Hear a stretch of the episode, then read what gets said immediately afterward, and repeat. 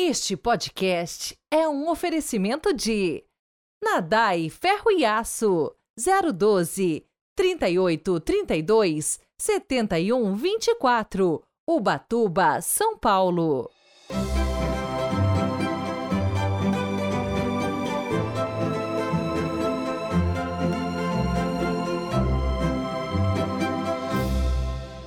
Sábado, 17 de fevereiro de 2024. Sejam muito bem-vindos ao Evangelho do Dia. Hoje quero mandar o super abraço também os meus parabéns para os aniversariantes do dia. O Vinícius, da cidade de São Desidério, da Bahia, Yara Oliveira, de Itabela, também Bahia, e o Gustavo Alves Oliveira, ouvinte de Athlon, na Irlanda. Muito obrigado pela companhia de vocês e minhas orações e bênção especial. O Evangelho de hoje apresenta o mesmo tema que refletimos em janeiro no Evangelho de Marcos, capítulo 2. Só que desta vez o Evangelho de Lucas fala do mesmo assunto e o texto é bem mais curto, concentrando a atenção na cena principal, que é o chamado e a conversão de Levi e a conversão que isso implica para nós que entramos no tempo da Quaresma.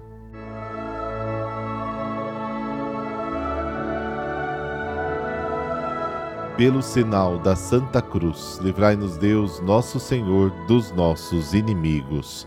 Ó Deus eterno e todo-poderoso, olhai com bondade a nossa fraqueza e estendei para proteger-nos a vossa mão poderosa. Amém.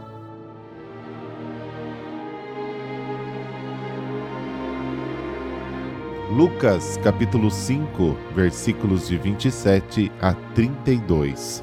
O Senhor esteja convosco, Ele está no meio de nós.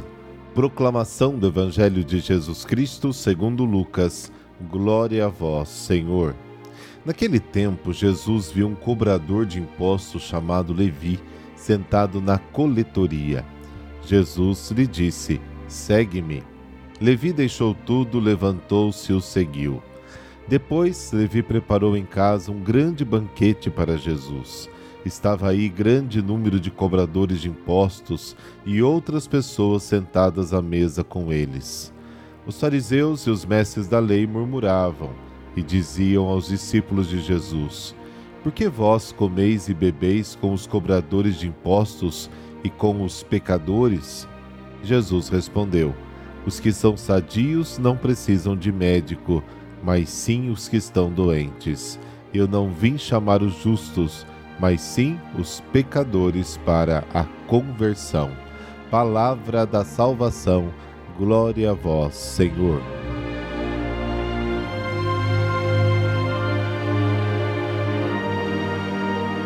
A essência do cristianismo não é uma doutrina, mas a pessoa de Jesus, que dirige a cada ser humano convite: segue-me. Levi deixa tudo e segue Jesus não é um ato de renúncia como fim em si mesmo, é o gesto de quem descobriu o verdadeiro tesouro no campo da vida, de quem encontrou a pérola preciosa. Jesus se senta à mesa com Levi e seus amigos. Deus se torna nosso companheiro de mesa e nós nos tornamos uma família com ele. Ele chama os excluídos e os pecadores para este banquete. Seu jantar não está reservado aos puros, entre aspas. Justamente por isso, eles se recusam a participar e ainda reclamam. Jesus mergulha no mundo dos pecadores para realizar a conversão. A sua missão é salvar propriamente os pecadores, assim como a do médico é curar os enfermeiros. O problema dos fariseus de todos os tempos, de ontem e de hoje, é que não querem compreender que a salvação é um dom do amor de Deus e não um mérito do homem. O que salva o homem não é o seu amor a Deus, mas o amor gratuito de Deus para com ele. E a nós cabe apenas uma resposta a este amor e por amor a Deus devemos nos doar totalmente a Ele.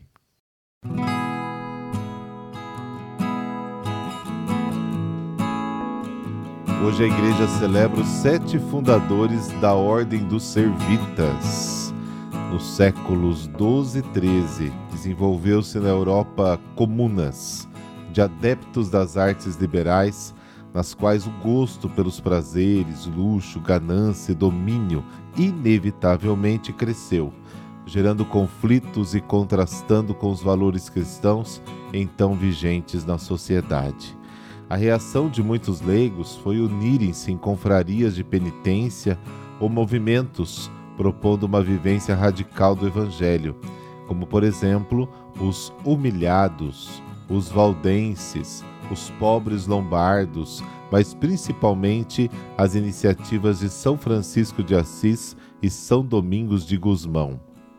Na Itália, em Florença, surgiram os Laudesi, que se encontravam para diante de uma imagem de Nossa Senhora rezar e a ela cantar louvores. Dentre os participantes havia os que mais seriamente queriam se comprometer com uma renovação de vida cristã através de obras de caridade e de penitência. Sete amigos das mais aristocráticas e tradicionais famílias florentinas da confraria chamada Associação Mor de Santa Maria decidiram por este caminho. Amadeu degli Amidei, Maneto de Lantella, Giovanni Bonaggiunta, Alessio Falconieri, Bonfilho Monaldi, Gerardion Sostene e Ricovero dei Ugotione. Eram todos prósperos comerciantes de lã, mas deixaram os negócios e venderam todos os seus bens, deixando o suficiente para suas famílias e distribuindo o resto aos pobres. Em seguida, mudaram-se para uma casa abandonada na periferia da cidade, mais tarde conhecida como Santa Maria de Cafádio. Ali viviam em perfeita comunhão, numa vida austera dedicada à oração, contemplação, penitência, mendicância e obras de caridade junto aos pobres e doentes. O bispo de Florença abençoou a iniciativa e solicitou que o governo municipal respeitasse a atuação daqueles homens de paz, um testemunho fundamental. A situação social era de guerras, intrigas entre os guelfos, partidários do Papa, e os gibelinos, partidários do Império Germânico. Nesta casa logo ocorreram muitas pessoas animadas com o seu exemplo. Nasceu assim a Ordem dos Servos de Maria, ou Servitas, com hábito negro em sinal de luto, em devoção a Nossa Senhora das Dores ao pé da cruz. Procurando uma situação mais solitária e contemplativa, eles se mudaram em 1245 para o Monte Cenário, numa casa rústica com um oratório dedicado a Maria. Mas, mesmo a 18 quilômetros da cidade, as visitas continuavam e muitos queriam participar da comunidade, dentre eles o futuro São Felipe Benício, que viria a ser o grande defensor, organizador e propagador da ordem. A partir de então, novos conventos foram sendo criados. Dos sete fundadores, apenas Alessio não foi ordenado sacerdote. Foi também o último a falecer, com 110 anos.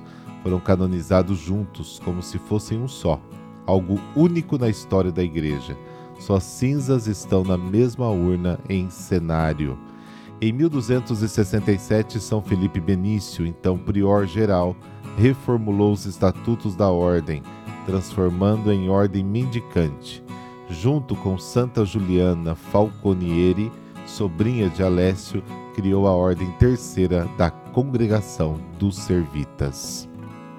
Deus Pai, que quereis vossos filhos numa única família de mesmo sangue, o de Cristo, concedei-nos vivenciar a amizade que juntou os sete santos fundadores dos Servitas aos pés da cruz com Maria. Por sua intercessão, sabemos nos desapegar dos bens materiais para viver a riqueza da caridade para com os irmãos e, pelo exemplo deles, reagir com os ensinamentos do Evangelho às guerras, tentações, pecados e perseguições deste mundo. Amém. Abençoe-vos o Deus Todo-Poderoso, Pai, Filho, Espírito Santo. Amém. E amanhã, às nove horas, estarei tomando posse como pároco da paróquia Nossa Senhora Auxiliadora aqui em Londrina. Eu vou deixar o link no Facebook da paróquia para que você acompanhe a transmissão ao vivo amanhã. Será um prazer ter você aqui com a gente. Até lá!